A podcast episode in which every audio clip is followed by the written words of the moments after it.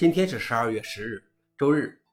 本期是《另一中国硬核观察》第一千二百一十一期，我是主持人硬核老王。今天观察如下：第一条，Linux 特瓦兹谈 Rust 和 AI 编程。在 Linux 基金会的日本开源峰会上，Linux 特瓦兹在访谈中谈到了在 Linux 内核中使用 Rust 的语言的问题。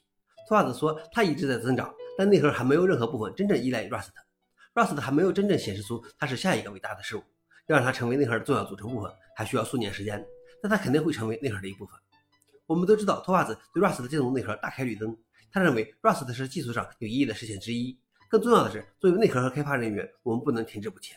有趣的是，还有一个原因是，有一位 Rust 的维护者明显比大多数维护者年轻得多。他也谈到了对 AI 编程的看法。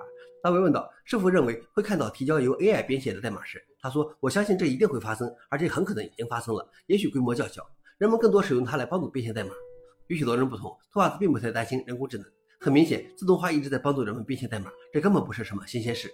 而对于 AI 幻觉问题，他说：“我每天都能看到没有 AI 而出现的 bug，所以我才不那么担心。我认为我们自己犯错误的能力还不错。”消息来源：ZDNet。老王点评：利用内核有这样一位自信而开放的领袖，确实幸事。第二条是，Meta 用十一亿张用户照片训练其人工智能图像生成器。Meta 推出一项独立的文本到图像人工智能生成器服务 Image，该服务建立在其名为 Email 的人工智能模型上。这个模型是在十一亿张 Facebook 和 Instagram 用户照片上训练出来的。Instagram 上每天上传的照片数以亿计，训练的照片只占了很小一部分。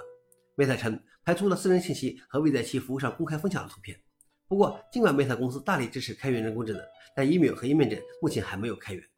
消息来源：VentureBeat。老王点评：所以公开上传的图片其实就是很好的 AI 饲料。最后一条是微软 DHCP 服务器软件被滥用来欺骗 DNS 记录。据阿卡麦安全研究人员称，只需对运行微软 DHCP 服务器默认配置的服务器发动攻击，就可能会让攻击者欺骗 DNS 记录、入侵活动目录，并窃取其存储的所有机密。虽然目前还没有看到服务器受到这种类型的攻击，但卡麦监控的数千个网络中有百分之四十的网络正在使用带有漏洞的默认 DHCP 配置。因此，大量的企业都可能受到攻击。微软 DHCP 服务器默认启用了 DHCP DNS 动态更新，这就是问题所在。除了创建不存在的 DNS 记录外，无需认证的攻击者还可以使用 DHCP 服务器覆盖现有数据。不过，微软接到报告后表示不打算采取动作。阿尔卡们将在不久的将来发布实现这些攻击的代码。消息来源：Register。老王点：默认配置不安全，难道不该修复，或者至少发个安全公告吗？